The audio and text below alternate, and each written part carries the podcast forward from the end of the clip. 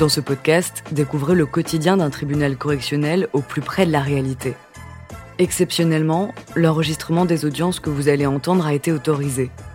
Bienvenue dans Justice en direct.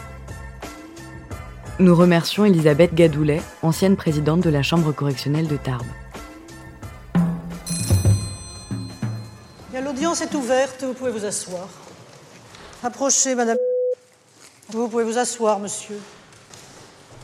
Il vous est reproché d'avoir à Tarbes entre le 30 juillet 2009 et le 30 avril 2010 par l'usage d'un faux nom, l'usage d'une fausse qualité, l'abus d'une qualité vraie ou l'emploi de manœuvres frauduleuses, en espèce en utilisant la carte bancaire de notre ex-compagnon pour effectuer des achats sur Internet pour un montant total de 5 212 euros. À votre casier judiciaire, il n'y a rien, hein, vous n'êtes pas connu. Vous êtes célibataire? Non. Vous, avez un, un- vous êtes à nouveau ensemble? Non. Non, vous avez un autre Un autre conjoint, oui. conjoint. Alors vous avez avec monsieur deux enfants qui ont 4 ans et 3 ans. Et vous en avez d'autres? Oui, des jumeaux. Ah oui, les deux jumeaux qui avaient 7 mois, oui, au moment de, de l'enquête, effectivement, de votre nouvelle union. Vous ne travaillez pas toujours? Euh, Qu'est-ce que vous avez comme revenu? C'est votre mari qui travaille? Non, euh, il est à la recherche d'un emploi. Il, y a... il, a- il est à la recherche d'un emploi. Alors vous vivez de quoi? Eh bien, moi, je vis de la CAF et lui, là, il à la recherche d'un emploi pour l'emploi.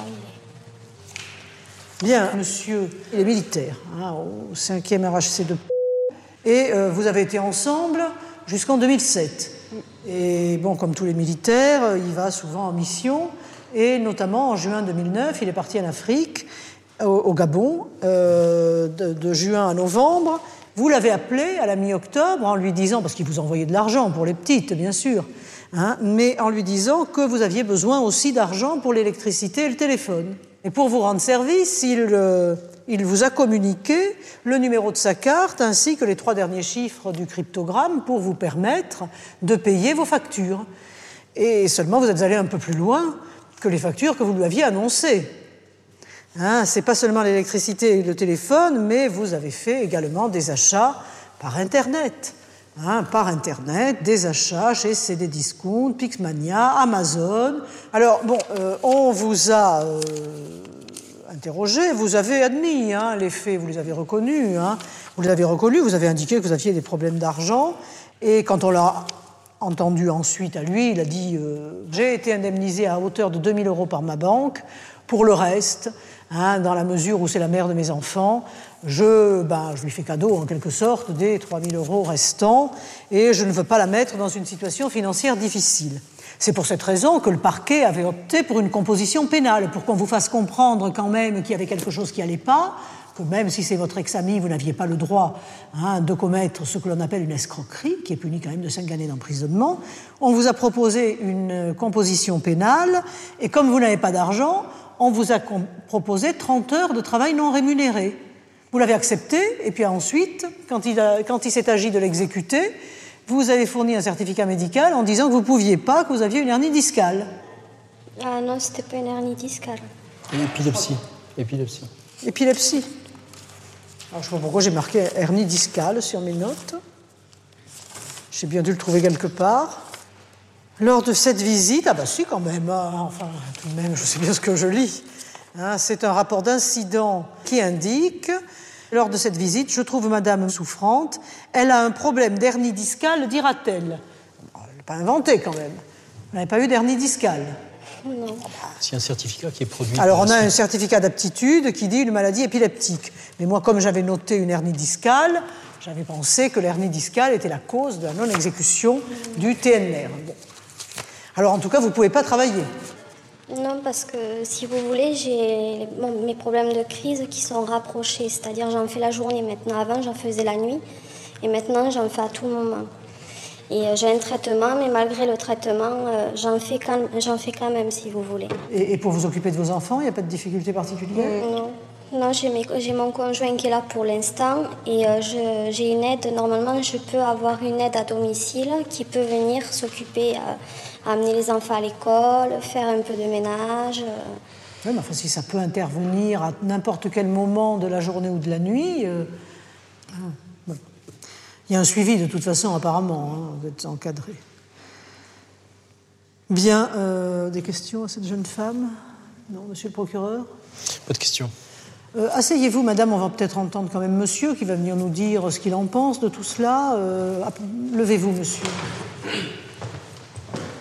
Bien, vous avez été convoqué au titre de victime. hein, puisque- Justement, euh, j'ai été convoqué, mais bon, euh, je suis victime. En même temps, euh, comme, comme vous avez dit, hein, c'est la mère de mes, de mes enfants. euh, à quoi bon lui faire en partir certaines choses alors que, de toute façon, l'argent, pas directement à elle, mais serait venu peut-être aux, aux petites. Oui, sans aucun doute. Et là, maintenant, je suis.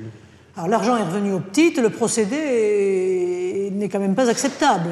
hein. Si elle avait besoin d'argent, euh, hein, il eût mieux valu, me semble-t-il, qu'elle vous euh, demande cet argent, puisqu'apparemment vous lui avez accordé euh, de façon assez généreuse.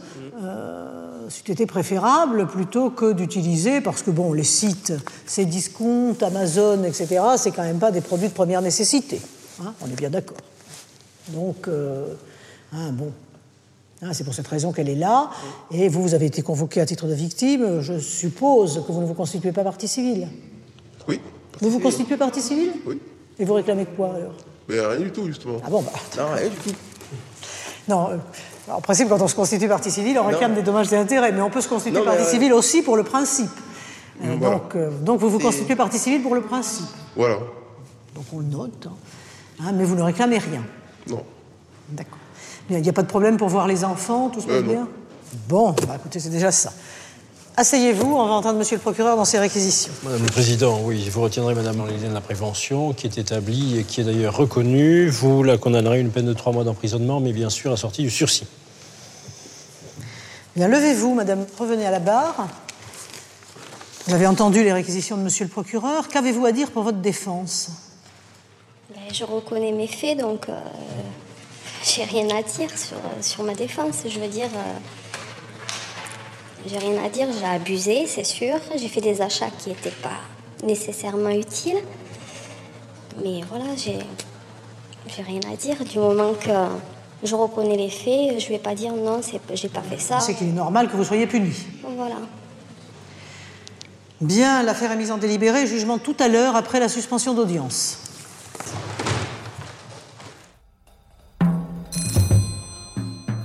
L'audience est reprise. Par jugement contradictoire, le tribunal vous déclare coupable des faits reprochés et vous condamne à trois mois d'emprisonnement avec sursis. Parce que ce ne sont pas des faits anodins. Ça veut dire quand même que si euh, vous recommencez à commettre de- des faits de ce genre, ou d'autres d'ailleurs, hein, des faits délictueux dans le délai de cinq ans, vous pourrez avoir à faire cette peine en plus de la peine qui serait prononcée. Si en revanche vous vous tenez tranquille, vous n'en entendrez plus parler. Voilà. Eh bien, l'audience correctionnelle est levée.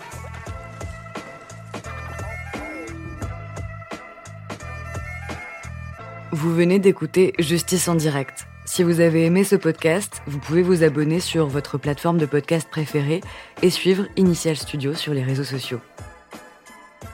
Justice en direct est une coproduction Initial Studio et Morgan Productions.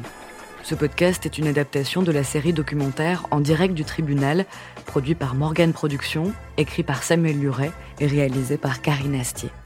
Production exécutive de podcast Initial Studio. Production éditoriale du podcast Sarah Koskiewicz. Montage Victor Benabou. Musique La Grande Table. Illustration Paul Grelet. Avec la voix de Pauline Joss.